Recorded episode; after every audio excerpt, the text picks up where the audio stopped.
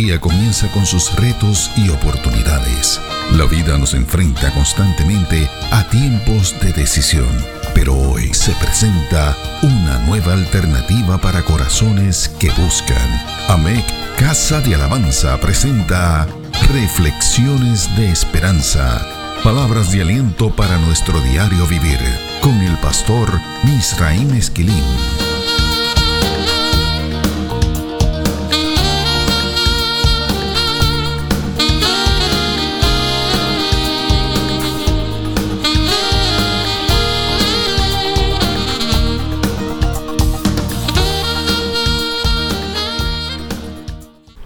Recibe bendición del Señor. Esta batería de reflexiones ha sido dedicada al análisis de los salmos como herramientas para combatir el burnout y la fatiga por compasión. El primer salmo que hemos visitado en esta tarea es el Salmo 23, y lo hemos enfocado desde la perspectiva de la vida ante los perfectos que provee Dios. En las reflexiones anteriores hemos presentado el bosquejo de todos esos perfectos y hemos analizado ya la revelación perfecta de Dios, el guardador perfecto, la satisfacción perfecta, la provisión perfecta, la orden perfecta, el descanso perfecto, la paz perfecta y la guianza o dirección perfecta. En esta ocasión nos detenemos para analizar la siguiente aseveración que hace el salmista en el verso 3 de este salmo. Confortará mi alma confortará mi alma. Esta aseveración ha sido clasificada como la restauración perfecta. Decíamos en el boletín del Heraldo del 24 de julio del 2005 que dentro de las dificultades que tenemos los mortales al leer el libro de los Salmos se encuentra la incapacidad de recibir todo lo que sus versos intentan comunicarnos. Esta incapacidad tiene su origen en el desconocimiento que tenemos la mayoría de nosotros acerca del idioma en el que fueron escritos los salmos, el hebreo, el idioma hebreo. Este idioma es muy rico en conceptos. Es tan rico que en muchas ocasiones necesitaríamos de muchas palabras en el idioma español para poder definir lo que en hebreo se dice con una sola palabra. Tal es el caso del concepto traducido como confortará. Nuestras versiones bíblicas en español nos han regalado en ese verso la noticia de que Dios ha decidido confortar el alma nuestra. Decíamos en el 2005 que la realidad es que la versión Reina Valera de 1960 traduce como confortar un concepto hebreo que en realidad define un proceso de restauración. Ese es el concepto hebreo shub, shub, el 7725 del diccionario de Strong. Algunas versiones en inglés los recogen así: He restoreth my soul. He leadeth me in the path of righteousness for his name's sake. Así lo recoge la versión King James de la Biblia. De aquí sabemos que lo que Dios intenta hacer es algo que va más allá que confortarnos. Dios anhela restaurarnos. Hablar del shub es hablar de un concepto que transmite la idea central de tornar o regresar. Entre otras cosas puede ser traducido como retirarse de un conflicto, como romper, como construir, circuncidar desde el punto de vista de establecer un pacto, cavar, alimentar, regocijar, responder, enviar, llorar, cargar, convertir y considerar. Tiene además el efecto de que es una acción continua y que puede ser utilizado para definir la acción de sacar a uno de algún lugar, recompensar, hacer cesar, recuperar y refrescar. O sea, que a base de lo antes dicho, Dios puede confortar, restaurar el alma rompiendo algo, construyendo algo, estableciendo un pacto con nosotros, cavando para encontrar cosas que habíamos enterrado o que perdimos. Dios puede restaurarnos el alma alimentándonos con el alimento del Espíritu, trayendo regocijo mediante su palabra, mediante la oración, lo puede hacer respondiendo a una petición, enviándonos a algún lugar o enviándonos algo, o haciéndonos llorar con las alabanzas y o con su palabra. Dios puede restaurarnos el alma llamándonos a la conversión, sacándonos de algún lugar, de alguna relación o de alguna labor. A base de lo que hemos visto en este concepto, Dios puede restaurarnos el alma trayendo alguna recompensa, haciendo cesar algunas amistades o relaciones, algunas labores o costumbres, Puede hacerlo haciéndonos recuperar ministerios, llamados y gozos perdidos. Dios puede restaurarnos el alma trayendo el refrigerio de su Santo Espíritu. Hablar de la restauración del alma significa e implica que el Señor nos quiere devolver a un estado nuevo de fuerza, de vigor y con perspectivas de eternidad.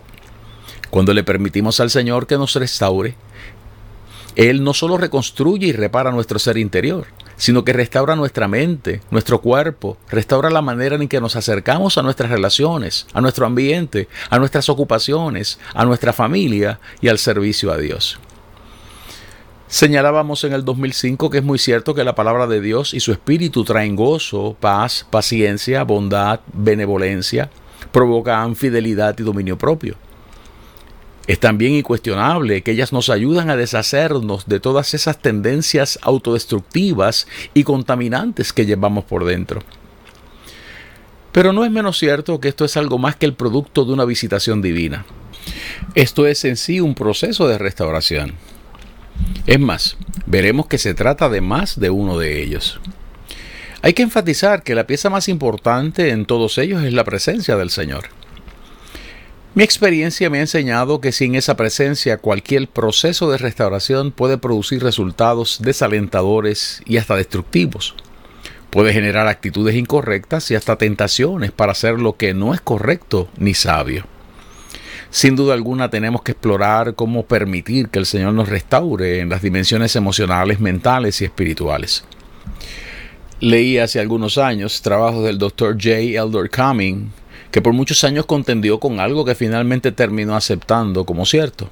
Decía él, In almost every case, the beginning of new blessing is a new revelation of the character of God.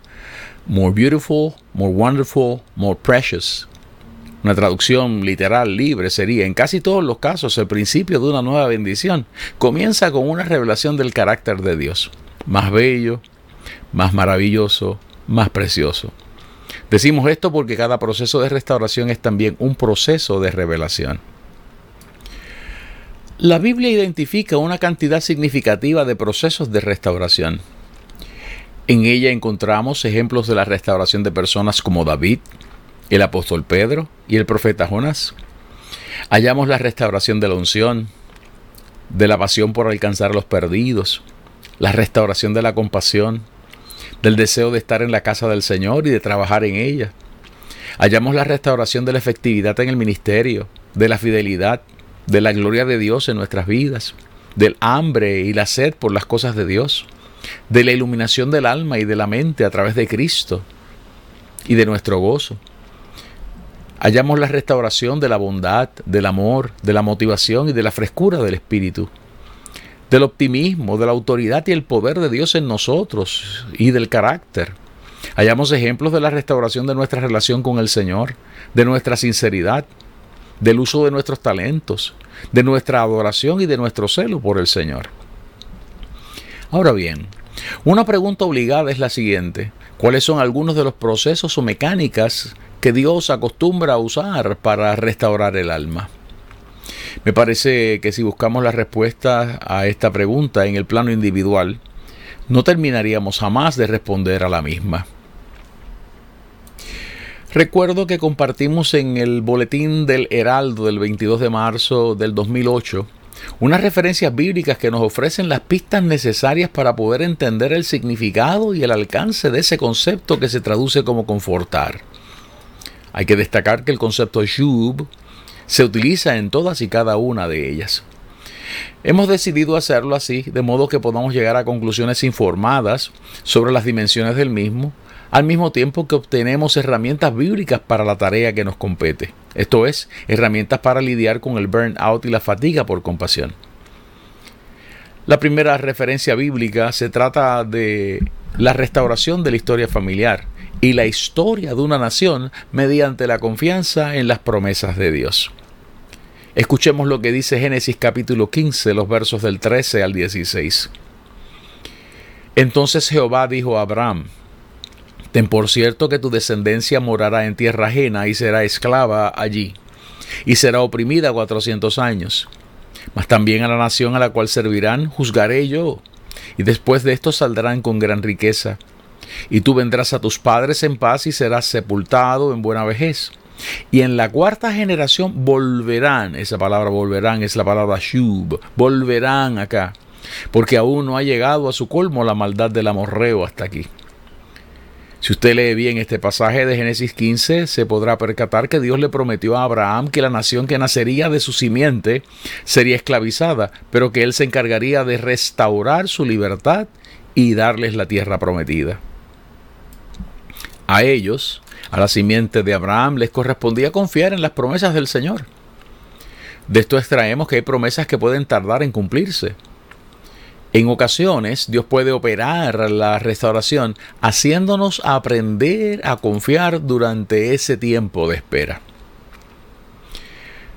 La segunda referencia bíblica se trata de la restauración de la bendición y de la paz mediante el proceso de retomar responsabilidades que habíamos abandonado.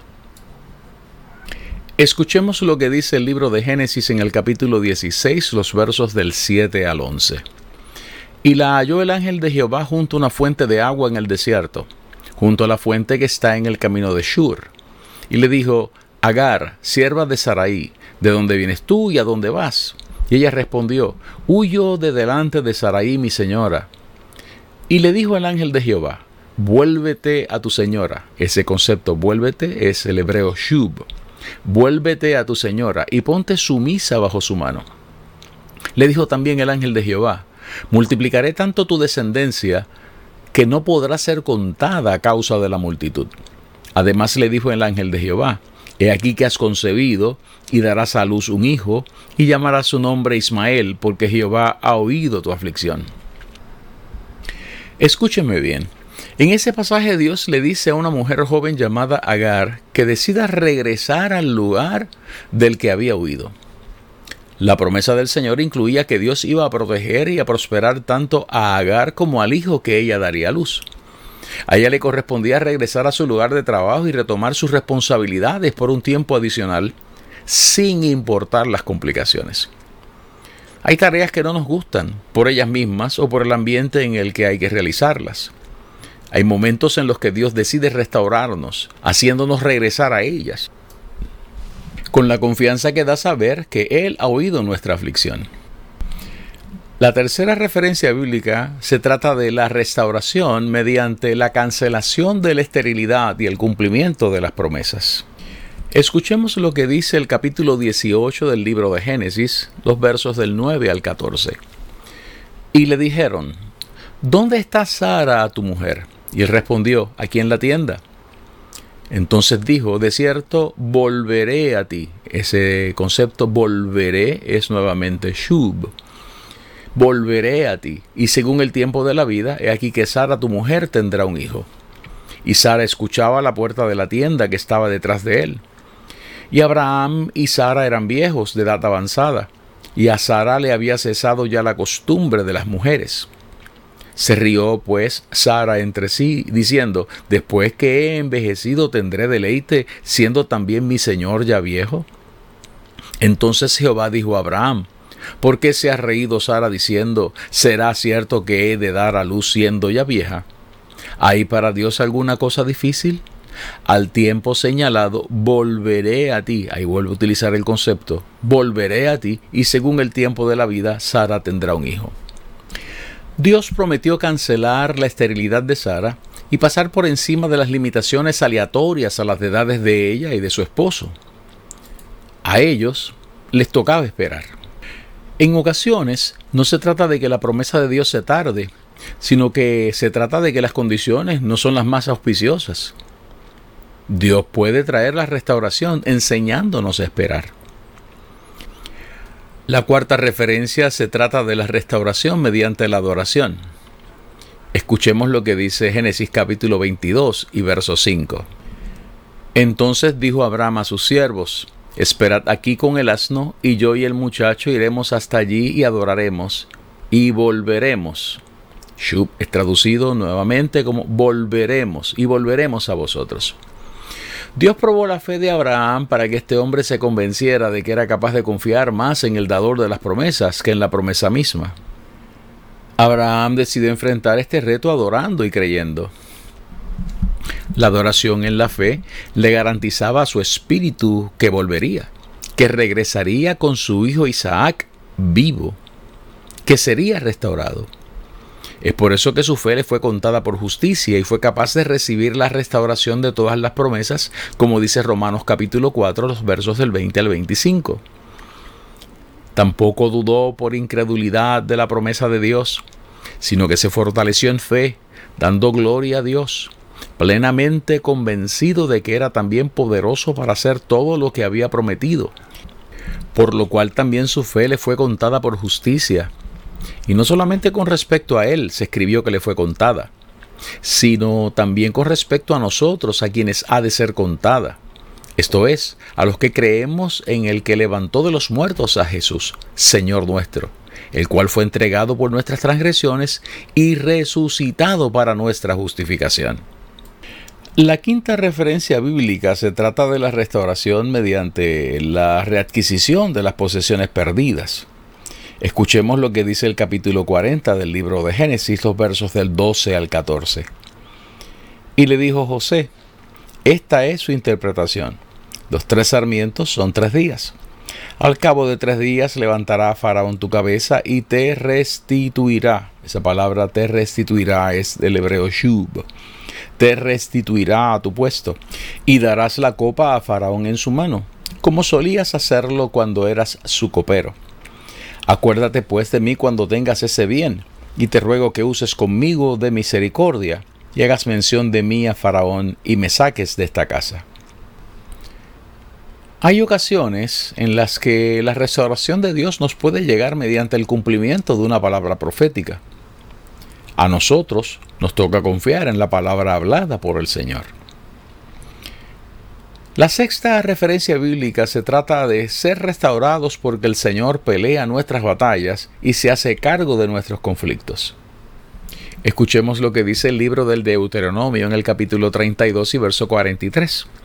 Alabad naciones a su pueblo, porque él vengará la sangre de sus siervos y tomará esa es la traducción del concepto hebreo shub. Y tomará venganza de sus enemigos y hará expiación por la tierra de su pueblo. Esta es una promesa de restauración que necesita ser analizada. El profeta Isaías comunica en su libro que Dios ha prometido que ninguna arma forjada contra los creyentes puede prosperar. ¿Recuerda usted lo que dice el capítulo 57 del libro de Isaías, los versos del 16 en adelante? He aquí que yo hice al herrero que sopla las ascuas en el fuego y que saca la herramienta para su obra, y yo he creado el destruidor para destruir. Ninguna arma forjada contra ti prosperará y condenarás toda lengua que se levante contra ti en juicio. Esta es la herencia de los siervos de Jehová, y su salvación de mí vendrá, dijo Jehová. Ese mismo profeta nos dice que es el Espíritu del Señor el que levanta bandera a favor de los creyentes y de sus familias. El capítulo 59 de su profecía en los versos del 19 al 21 dicen de la siguiente manera, y temerán desde el occidente el nombre de Jehová, y desde el nacimiento del sol su gloria, porque vendrá el enemigo como río, mas el Espíritu de Jehová levantará bandera contra él. Y vendrá el Redentor a y a los que se volvieren de la iniquidad en Jacob, dice Jehová. Y este será mi pacto con ellos, dijo Jehová, el espíritu mío que está sobre ti, y mis palabras que puse en tu boca no faltarán de tu boca, ni de la boca de tus hijos, ni de la boca de los hijos de tus hijos, dijo Jehová, desde ahora y para siempre. Observe que el cumplimiento de estas promesas no ocurre por otra razón que no sea que Dios ha tenido misericordia de nosotros. Moisés le indicó esto al pueblo de Israel en el mismo capítulo 32 del libro del Deuteronomio, cuando le dijo lo siguiente en el verso 36. Porque Jehová juzgará a su pueblo, y por amor de sus siervos se arrepentirá, cuando viere que la fuerza pereció, y que no queda ni siervo ni libre.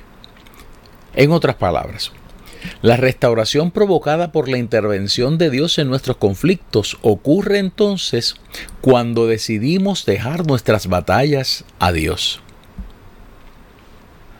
La séptima referencia bíblica nos permite ver la restauración de la posición y del reconocimiento a aquellos que pertenecen a la tercera edad. Escuchemos lo que dice el capítulo 4 del libro de Ruth, los versos del 14 al 22. Y las mujeres decían a Noemí, Loado sea Jehová que hizo que no te faltase hoy pariente, cuyo nombre sea celebrado en Israel, el cual será restaurador de tu alma, y sustentará tu vejez, pues tu nuera que te ama lo ha dado a luz, y ella es de más valor para ti que siete hijos. Y tomando Noemí el hijo lo puso en su regazo, y fue su haya. Y le dieron nombre las vecinas, diciendo, le ha nacido un hijo a Noemí, y lo llamaron Obed. Este es padre de Isaí, padre de David. Estas son las generaciones de Fares. Fares engendró a Esrón, Esrón engendró a Ram y Ram engendró a Minadab. Aminadab engendró a Nazón y Nazón engendró a Salmón. Salmón engendró a Boaz y Boaz engendró a Obed. Obed engendró a Isaí e Isaí engendró a David. Aquellos que conocen el libro de Ruth saben que Noemí no merecía ser restaurada. Hay que condenar la conducta de esta mujer y los patrones de abusos que ella desarrolló con su nuera. Sin embargo, Dios la rodeó de gracia y de las personas correctas para que pudiera experimentar la restauración de su alma en su vejez. Hay ocasiones en las que el Señor utiliza miembros de la familia para operar esa restauración. Hay muchas referencias adicionales que pueden ser consideradas aquí. Por ejemplo, la restauración mediante el gozo de la salvación, Salmo 51 y verso 12. La restauración mediante la cancelación del cautiverio, Salmo 126 y verso 1. La restauración de algunos proyectos de vida desde sus mismos cimientos, como aparece en Isaías 58 y verso 12. Hemos visto hasta aquí que el salmista decía en el Salmo 23 que Dios ha prometido restaurarnos el alma. Hemos visto en este análisis que esa restauración incluye muchas áreas de nuestras vidas. Esto es muy importante cuando se trata de lidiar con los efectos del burnout y de la fatiga por compasión.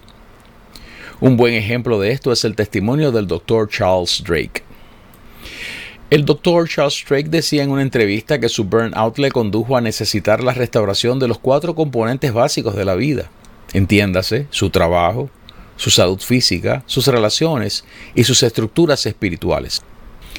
Aprovechamos la oportunidad para indicar a las personas que nos escuchan que hay una versión escrita de este podcast que usted puede acceder entrando a las páginas de nuestra iglesia. En esa versión escrita usted podrá encontrar las referencias bibliográficas de todas las informaciones que nosotros hemos estado compartiendo aquí. El burnout provocó que este neurocirujano de calibre mundial tuviera que abandonar su carrera por un tiempo y dedicarse a estivar camiones de carga. Dios cumplió sus promesas y restauró al Dr. Drake. Creemos y confiamos que también lo hará con cada uno de nosotros. Reflexiones de Esperanza fue una presentación de AMEC Casa de Alabanza. Somos una iglesia de presencia.